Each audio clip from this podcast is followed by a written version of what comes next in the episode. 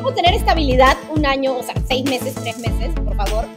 Entonces sí fue que todos me decían, se cancela el contrato. Y yo era, Melissa, ¿qué hago? Y, se cancela el contrato y se cancela el contrato. Y yo era, no, yo, yo a mi equipo yo no le puedo decir chau porque confío en ellos y mañana, o sea, esto va a mejorar. Y nos dimos cuenta de un momento a otro que un material que habíamos puesto en digital de una influencer maquillándose en su baño con una luz, no sé, pues un ring light, había funcionado mejor que un comercial de presupuestos alucinantes, con una producción alucinante y, había vendido mucho más. Dijimos, no, no, no, acá esto, hay algo. hay que hay algo, acá hay algo.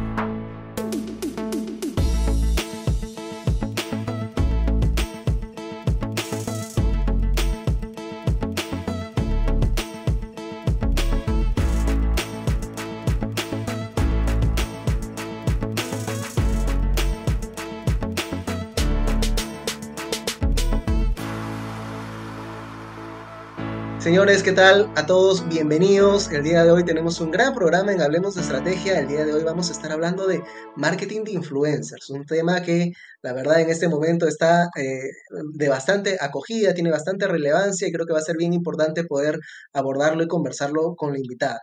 A todos, bienvenidos a la sesión. Si son nuevos en el canal, suscríbanse, revisen todo el contenido, dejen un like y eh, cualquier consulta, comentario, los vamos a estar leyendo en el área del chat. El día de hoy me acompaña Melisa Valencia. Ella es comunicadora de la Universidad de Lima, tiene una amplia trayectoria en empresas como Belcorp, donde lideró el área de relaciones públicas y celebrities, y es hoy la CEO de Influencers Connect, agencia de marketing de influencers que conecta a tu marca con la audiencia. Le damos la bienvenida a Melissa. Melissa, ¿cómo estás? Me encanta, qué linda bienvenida. ¿Cómo estás, Jonathan? Muchas gracias, en verdad. Creo que no sabía que sabías tanto de mí. He hecho mi trabajo. He hecho la tarea. Melissa, eh, oye, felicitaciones por, por, el trabajo que vienen realizando desde la agencia. Cuéntame un poco de, de tus primeros pasos profesionales. ¿Cómo fueron esos años eh, de aprendizaje que rescataste antes de lanzarte ya a un emprendimiento?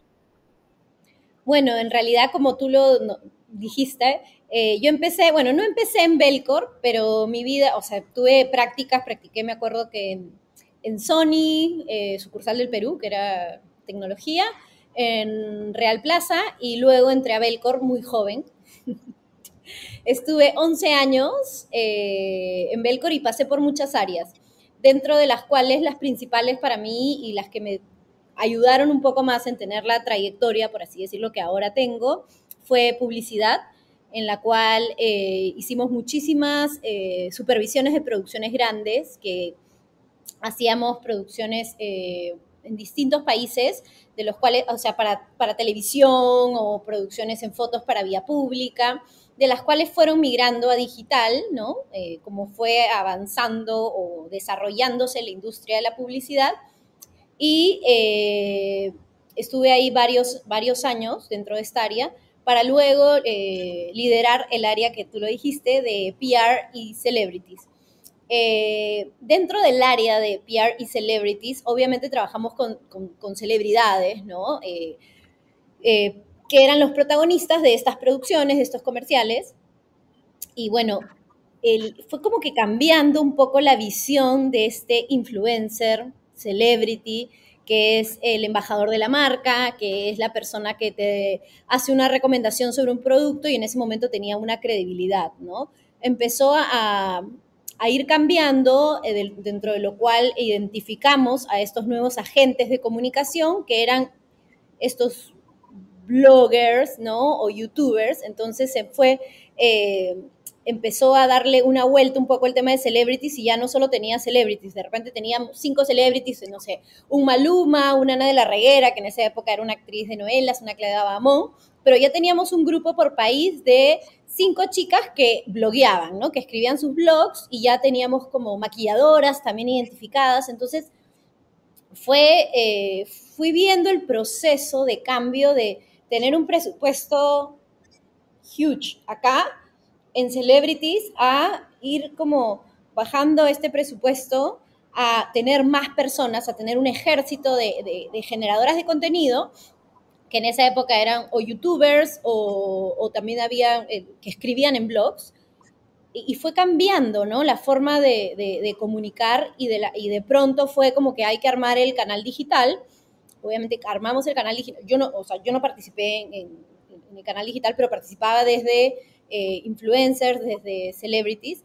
Y nos dimos cuenta de un momento a otro que un material que habíamos puesto en digital de una influencer maquillándose en su baño con una luz, no sé, pues un ring light, había funcionado mejor que un comercial de presupuestos alucinantes, con una producción alucinante y, y había vendido mucho más. dijimos, no, no, no, acá esto, hay, algo. hay que cambiarlo, hay algo, acá hay algo. Entonces empezamos a cambiar las estrategias y, y Belcorp es una compañía peruana regional, o sea, es... Eh, Belco Región maneja 16 países, entonces échate a buscar eh, influencers en estos 16 países, ¿no? Entonces era como que buscar y ahí identifiqué distintas industrias, ¿no? El, Perú no es un país tan desarrollado en, influencers como México o incluso en Colombia, entonces ya ahí habían este tipo de empresas y ahí fue como que yo dije, bueno, el marketing de influencers tiene un amplio un amplio desarrollo, ¿no? Todavía. Este, igual trabajamos, eh, este, trabajé en Belcor viendo influencers, conocí a muchas influencers eh, de otros países también, eh, estando en Belcor, entonces sí fue una experiencia muy rica que me ayudó también a posicionarme en donde estoy ahora y abrir el negocio, ¿no? Cuando yo salí de Belcor no tenía pensado abrir Influencers Connect, pero fue algo que se fue desarrollando, ¿no?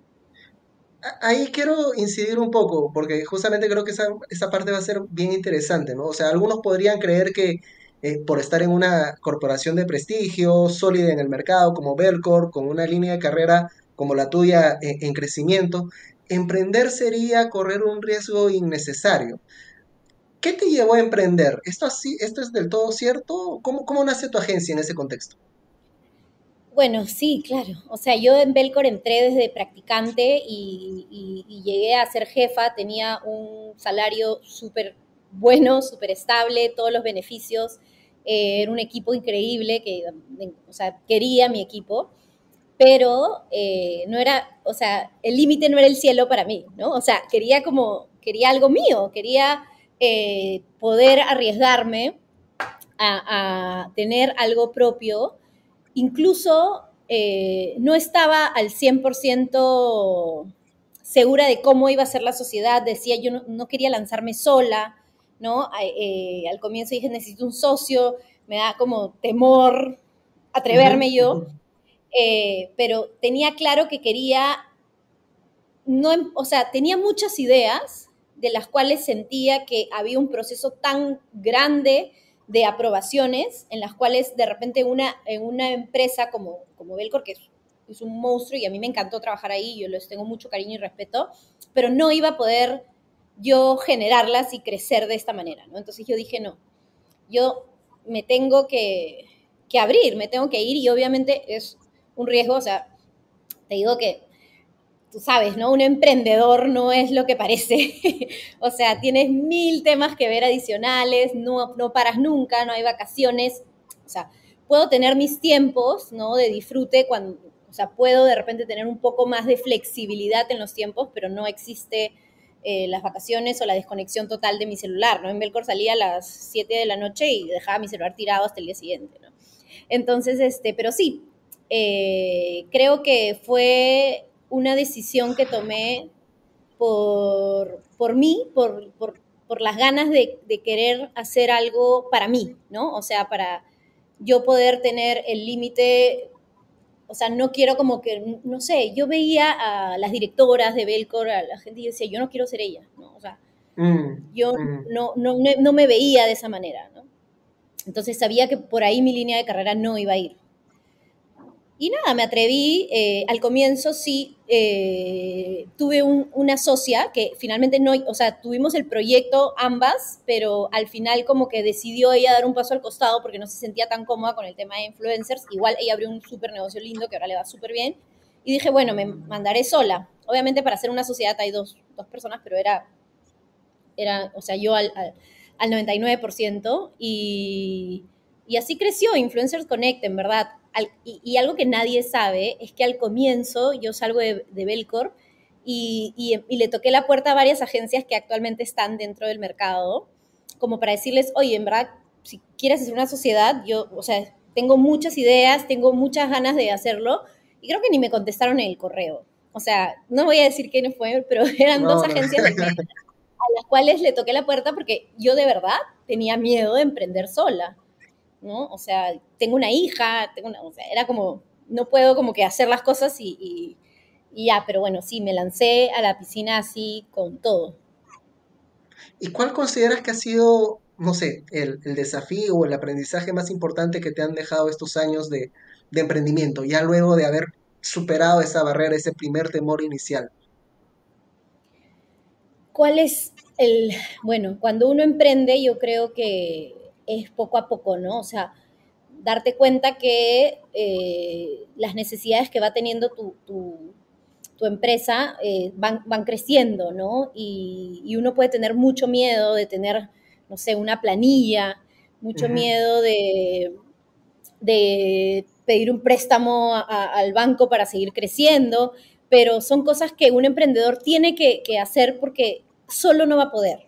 Entonces, yo al comienzo me costó mucho, eh, quería como hacerlo todo yo, ¿no? Mm. Eh, y, eso me, costó muchísimo aprender y, y, delegar y tener ahora un equipo en el cual confío al 100% y, y de verdad, o sea, tenía miedo, tenía miedo de tener una planilla, ¿no? O sea, obviamente, tenía miedo de tener más gente, de ir creciendo, pero me he dado cuenta que es la única manera en la cual uno puede seguir eh, desarrollándose dentro del negocio. Y, así fue, como creo que lo, que lo que más me costó fue eso, ¿no? Eh, decir, bueno, Melissa, tú sola no vas a poder atender a tantos clientes. Y contrataba, pues, no sé, primero a uno, dos, o sea, y después dije, no, o sea, necesito organizar esto y, ahora somos un equipo de 11, tampoco somos un equipo muy grande, pero eh, está en, proceso seguir creciendo, ¿no? Sí, ¿no? O sea, eh, emprender y, la vida en general es un camino de superar nuestros miedos de, de, manera constante, ¿no? Y no quedarse paralizado en simplemente la indecisión o la, o la incertidumbre, que eso es lo que te puede matar. Y eso es lo que quizás muchos de nosotros sentimos durante la pandemia, ¿no? Hubieron algunos sectores que estuvieron muy afectados y otros que fueron potenciados. ¿Cómo le fue a Influencer Connect con ese desafío? Bueno, al inicio de la pandemia, creo que todas las empresas teníamos mucho miedo. Eh, nosotros, como somos una empresa de publicidad y de comunicación, sí somos el primer presupuesto que la gente recorta, ¿no? Entonces sí hubieron muchos proyectos que dijeron, se paralizan, chao. Y yo tenía un equipo, y yo decía, yo, no, yo tengo que seguir pagando a este equipo. Y, incluso, o sea, el equipo no trabajó, pero siguieron, o sea, sí siguió tuviendo, o sea, sí, se seguían teniendo un sueldo. Te estoy hablando de los primeros meses, ¿ya? Eh, pero empezamos a ver qué cosas podíamos reinventarnos, ¿no? Empezaron a salir los live, empezamos a ver, eh, creo que fueron tres meses en los cuales, o dos meses en los cuales no comunicamos por un tema de no hacer publicidad en, una desgracia, ¿no? O sea, también hay como que ser muy sensibles con este tema, cada, o sea, y ya sabes cómo es el Perú, ¿no? Cada contexto complicado, las marcas, ¡chic! me quitan toda la publicidad. Entonces es como... Sí, apagan la luz, se borran y no sé dónde estaban. Podemos tener estabilidad un año, o sea, seis meses, tres meses, por favor. Entonces sí fue que todos me decían, se cancela el contrato. Y yo era, Melissa, ¿qué hago? Y, se cancela el contrato y se cancela el contrato y yo era, no, yo, yo a mi equipo yo no le puedo decir chau porque confío en ellos y mañana, o sea, esto va a mejorar, ¿no? Y así fue, efectivamente, sí fueron tres meses o cuatro meses de nada, pero después, o sea, de, de, muy poca publicidad, pero después se fueron activando distintos tipos de publicidad y de hecho la pandemia fue un punto muy importante para crecer. Eh, crecimos casi al, al, 100%, o sea, al doble del año anterior, porque igual yo era una empresa joven, o sea, nueva. Yo eh, abrí Influencers Connect en marzo del 2019. Entonces, a la pandemia... Un año. Y claro, teníamos un año. Entonces, este, y habíamos crecido con marcas, o sea, éramos como, ya teníamos dos, eh, dos marcas que teníamos fee mensual y obviamente ellos dijeron, oye, yo paralizo todas mis acciones con las influencers. Entonces éramos como que, ¿Eh? ¿qué hacemos, no? Pero realmente eh, luego hubieron categorías que nos pararon la olla, por así decirlo, porque cambió todo el tema de eh, las categorías principales con los influencers, que es moda, ¿no? lifestyle, comidas. Entonces fue como cambiando todo el ecosistema de, de publicidad y se fue eh, ya más 100% redes. Entonces, eh, sí teníamos categorías muy fuertes. Una de las categorías más fuertes era healthcare, skincare, que, fue una de las categorías que, ok, la gente tiene más tiempo en sus casas, empezó a cuidarse más. La gente quiere hacer deporte. Entonces, eh, me acuerdo que no vendían nada de zapatillas las marcas, pero y de la nada fue como que empezaron a vender, me acuerdo que marcas de deporte empezaron a vender zapatillas, pero porque la gente dijo, no más, yo hago deporte en mi casa, ¿no? Entonces, fueron categorías que, que se fueron activando y sí nos ayudaron, y se activaron con mucha fuerza, o sea, el tema skincare fue una de las categorías que se activó y no paró, o sea, la gente en sus casas dijo, tengo más tiempo, me empiezo a cuidar la cara, me empiezo a echar más cremas, entonces eh, y, no paró. Y categorías como alimentación también, ¿no? O sea, la gente mascotas. empezó a cocinar, mascotas. Eh, entonces sí hubieron categorías y a nosotros sí nos ayudó la pandemia a posicionarnos más como agencia eh, de marketing de influencers, ¿no? O sea, no tanto como representación de influencers, sino como agencia de influencers. Entonces sí empezamos a trabajar más estrategias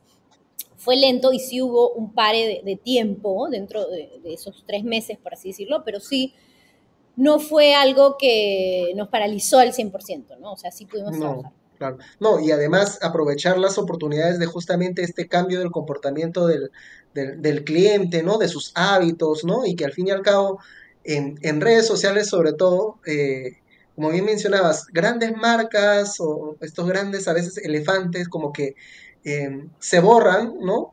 Justo en el momento en el cual el cliente quiere sentir alguna conexión con la realidad que está pasando, con los desafíos que está viviendo, con los cambios que está experimentando, ¿no?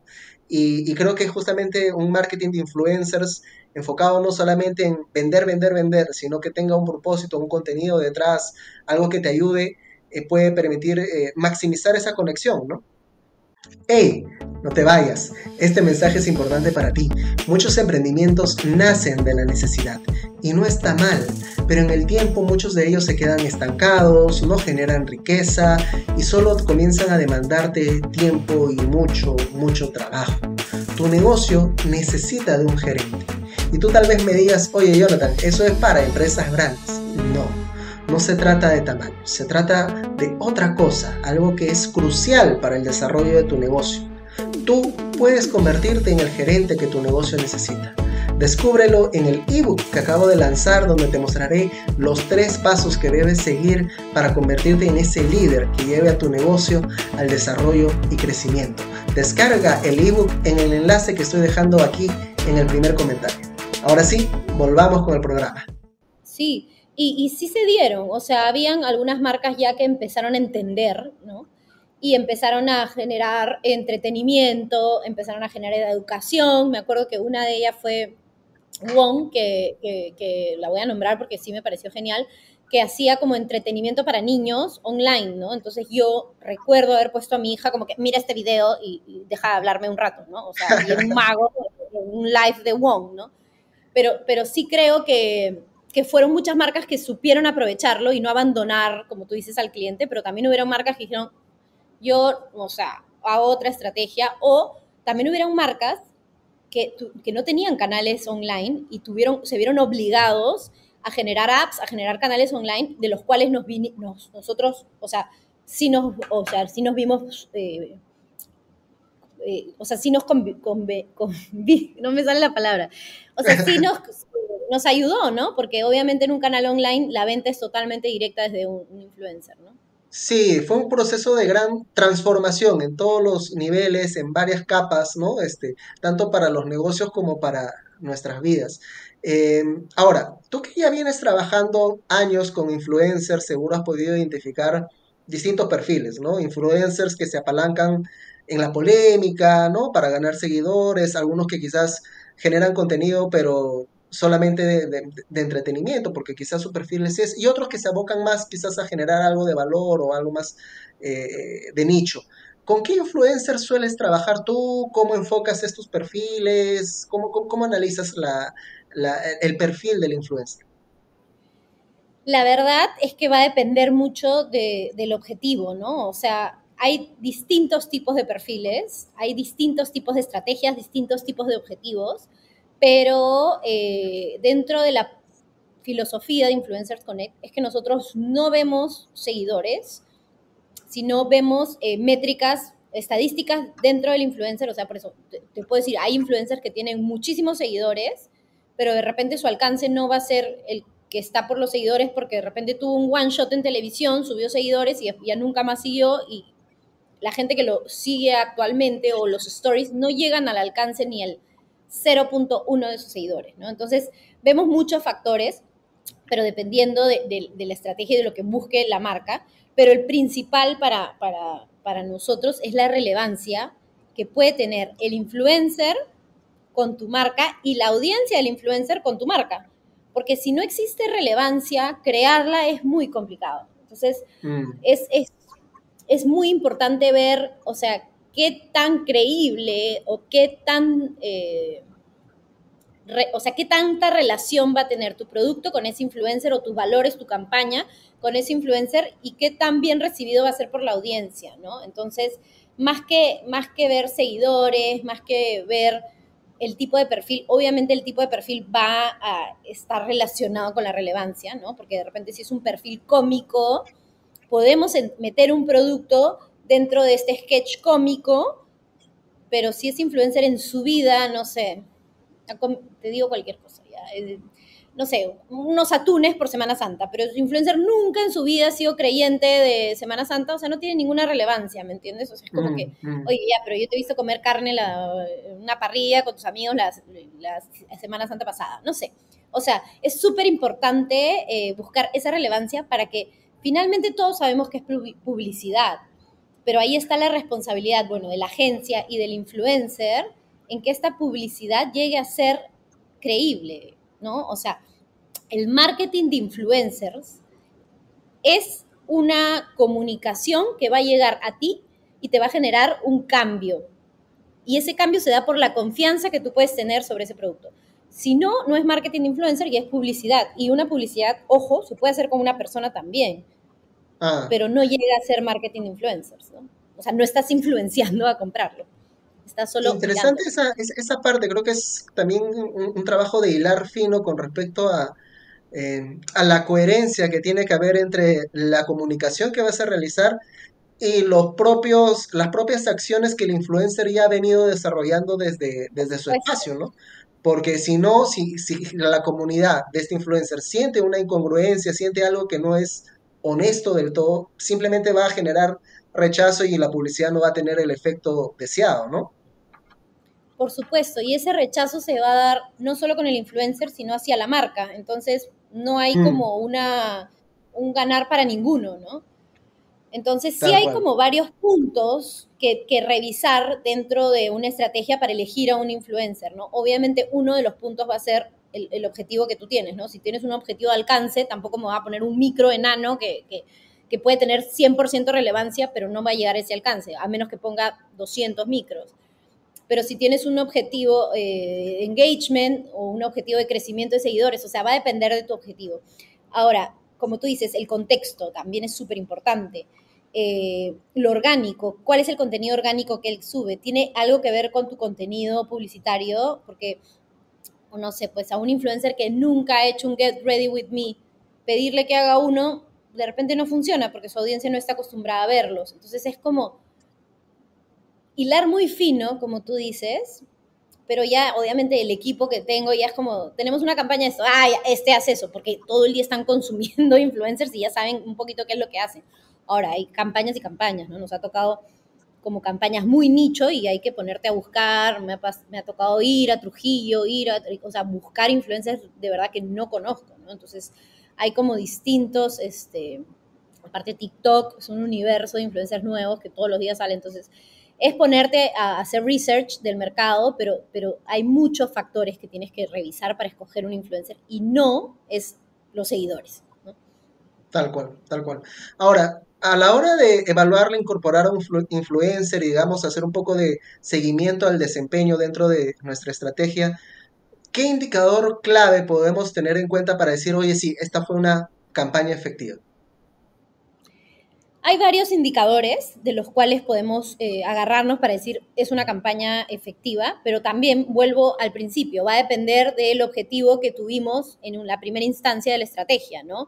Entonces, si mi estrategia era de alcance, obviamente mi, mi,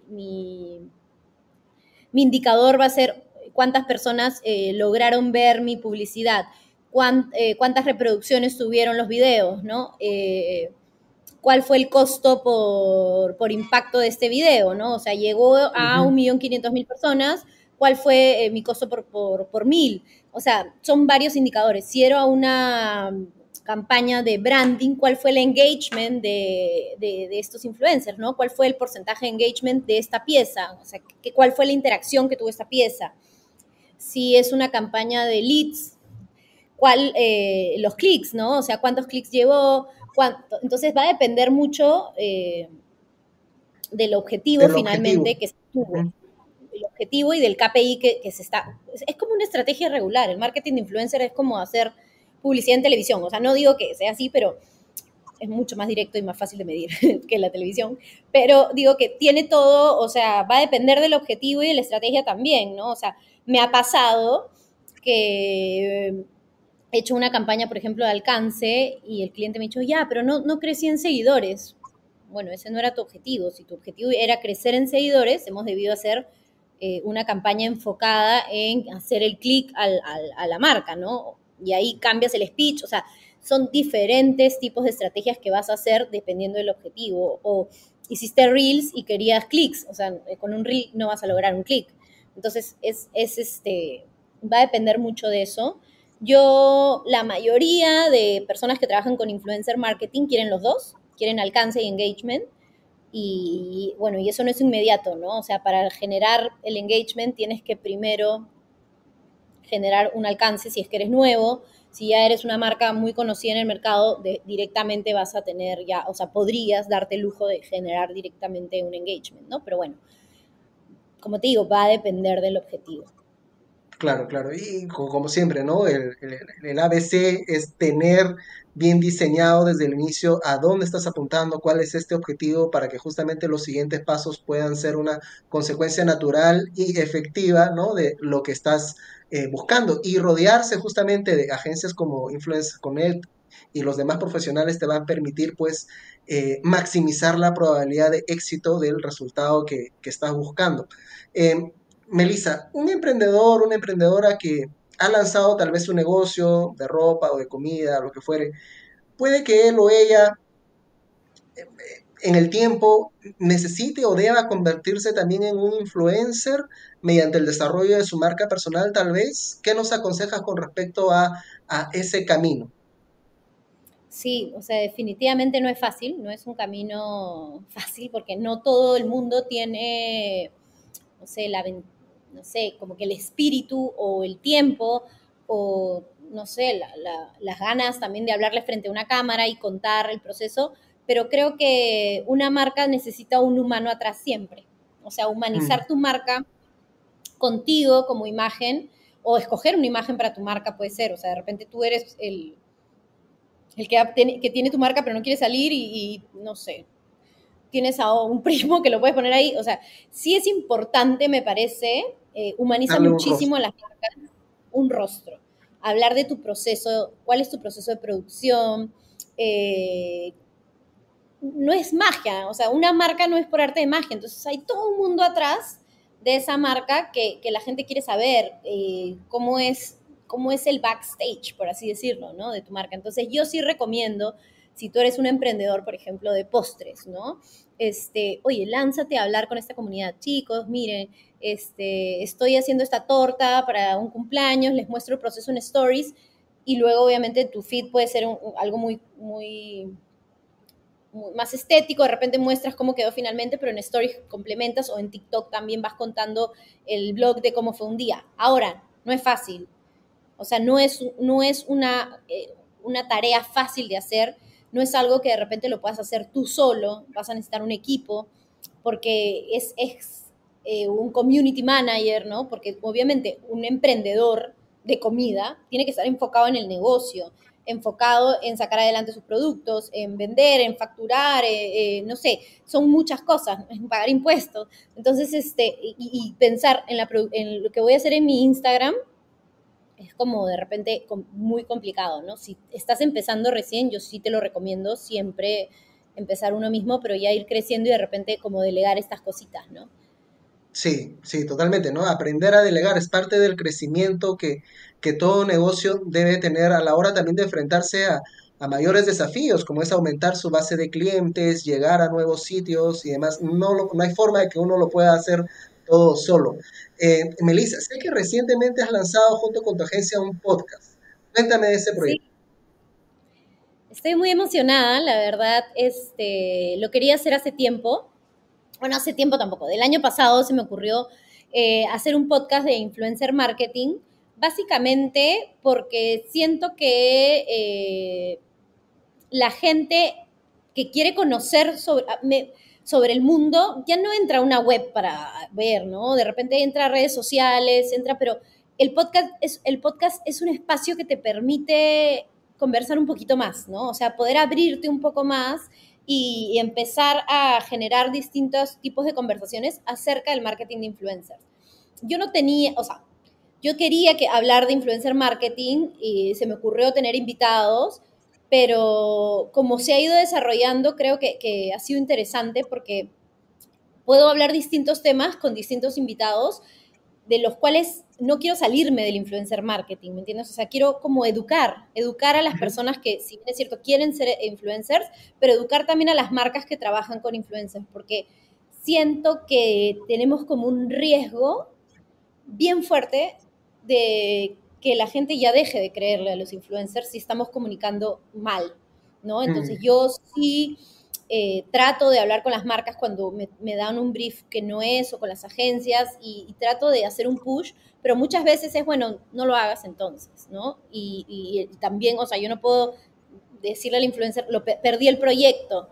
Entonces, es como educar a las personas, porque de verdad, si, si hacemos, no sé, un brief con 15 influencers del mismo brief, es una publicidad que podrías verla en una pauta en YouTube o en un ad de Google, ¿me entiendes? O sea, no es, no es influencer marketing. Entonces, sí es mi idea de, poder eh, educar, educar a las personas que quieran escuchar sobre marketing de influencer, pero sobre todo a las agencias o, a las marcas también que quieran trabajar con influencers.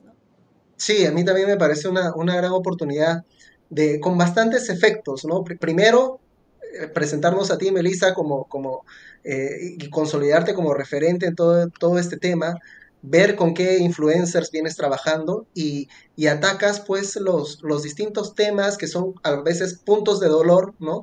Que normalmente tiene la industria y que están como que en el aire y a veces no lo dicen o sí lo dicen, pero lo tienen mal eh, conceptualizado y demás y es una, una, gran oportunidad por ahí. A todos los de la comunidad de, Hablemos de Estrategia los invito a visitar el, el podcast de, de Melissa que está muy bueno, tiene eh, unos, unos temas muy interesantes y también invitados muy potentes. Ahorita en la agencia tienes una cartera, creo que también de influencers eh, muy ligados al tema de, belleza, estética, algunos muy conocidos por nosotros por la tele y distintos medios, ¿no? ¿Como, cuáles nos puedes mencionar?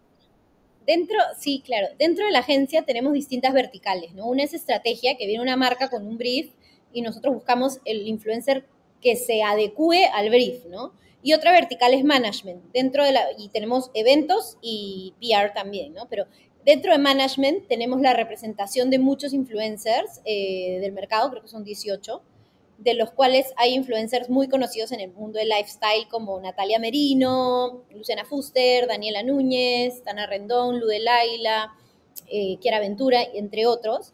Y la idea también de, claro, del podcast es como conversar un poquito con ellos también, de qué es lo, o sea, ver qué temas se pueden abordar con ellos, pero también, de hecho, mañana es viernes, no, el viernes grabo un podcast este, con un influencer que no es de, la agencia, ¿no? Y voy a hablar un tema que hemos hablado justo acá, que es cuando eres emprendedor, cómo, cómo hablar tú de, tus negocios en las redes, justo. Este, no voy a decir pero, pero sí, o sea, la idea es eh, poder desarrollar distintos temas y también pedir a la gente qué temas son los que les interesaría y, desarrollarlos, ¿no? Y de hecho yo decía, bueno, es, es algo bien nicho, ¿no? El marketing de influencers, porque en general hay podcast de marketing, de emprendimiento, pero no hay como de marketing de influencers. De hecho hay en otros países de repente, pero, pero sí, me pareció que que era una manera también de posicionar a la agencia y, también de educar, ¿no? Que es, mi idea principal. Excelente, excelente, Melissa. Ha sido todo un gusto poderte tener aquí en el espacio. Cuéntame qué se viene para ti, para la agencia. Palabras finales. No, a ti, mil gracias, de verdad, este, me encanta, me encanta el podcast, o sea, invítame siempre. me encanta, eh, me encanta hablar, no sé, o sea, es como que algo que fluye súper, súper rápido, de verdad. Eh, estamos viendo una proyección dentro de la agencia de poder trabajar con otros países. Estamos este, tratando de, tener como estrategias un poquito más globales, eh, empezar a ver mucho más temas de creatividad, ¿no? Este, estamos incorporando al equipo ya un equipo que tenga mucho más foco en sacar estrategias eh, correctas que puedan ir a la par de una agencia de publicidad, porque sentimos que a veces las agencias de publicidad no tienen el conocimiento tan directo del marketing de influencers y nos traen brief que nosotros terminamos rehaciéndolos, ¿no? Entonces, este, este, es un poco la idea, no dejando de lado la publicidad, sino uniéndonos para tener una mejor estrategia 360. Eh, y, eh, y, eso es, en verdad, este, nada, seguir creciendo como, como agencia y seguir también educando a la gente sobre marketing de influencers para que podamos tener más mercado, ¿no? Y, no saturar con publicidad que no es propia del rubro. ¿En qué redes estás principalmente? ¿Instagram, eh, Spotify, YouTube? Instagram, TikTok, sí. En Instagram, TikTok, bueno, LinkedIn, Facebook, pero es influencers, rayita abajo connect, rayita abajo PE. Excelente, excelente. Ya saben, a todos bien, este, invitados a poder unirse a las redes de Influencer Connect y estar atentos a los distintos eventos y podcasts que va a estar desarrollando Melissa. Melissa, una vez más, muchas gracias. Tengo una gran noche. Te cuidas. Chao, chao. Chao, Jonathan. Muchas gracias a ti. Listo, señores, esa ha sido la conversación con Melissa Valencia. Espero que hayas disfrutado el programa tanto como yo lo he hecho. La verdad es que yo gratamente sorprendido con haberme encontrado con una ejecutiva tan capa en este tema de marketing de influencers. Nos hemos podido llevar también algunos consejos importantes sobre cómo manejar este tema para nuestros negocios, ¿no? No necesariamente guiarnos de este indicador sexy de la cantidad de seguidores que puede tener una, una persona en redes, sino fijarnos un poco más allá acerca del engagement, ¿no? Del mensaje que viene transmitiendo, de cómo ha construido su comunidad y ver si esto se alinea al mensaje que yo quiero llevar con mi marca, ¿no? Y así poder construir una campaña mucho más efectiva. Siempre es importante poder contar con el respaldo de, profesionales que entiendan toda esta dinámica y creo que con la agencia de Melissa podemos tener una interesante alternativa ahí. Acá abajo del video tienen el enlace para poder contactarla para cualquier cosa. A todos Muchas gracias por haberse unido a la sesión. No olviden dejar un like al video, compartir el contenido con más personas y suscribirse al canal. También aquí en el video pueden encontrar el enlace de mi libro, mi ebook, El gerente que necesita tu negocio. Tres pasos que debes seguir para convertirte en ese gerente que lidere tu negocio hacia el crecimiento y la sostenibilidad. La descarga es gratuita, así que los invito a poder bajar este libro en el enlace que estoy dejando aquí en este video. Muchas gracias por haberse unido a la sesión. Ya nos estaremos viendo en una siguiente edición de Hablemos de Estrategia. Un gran abrazo a todos, se cuidan. Chao, chao.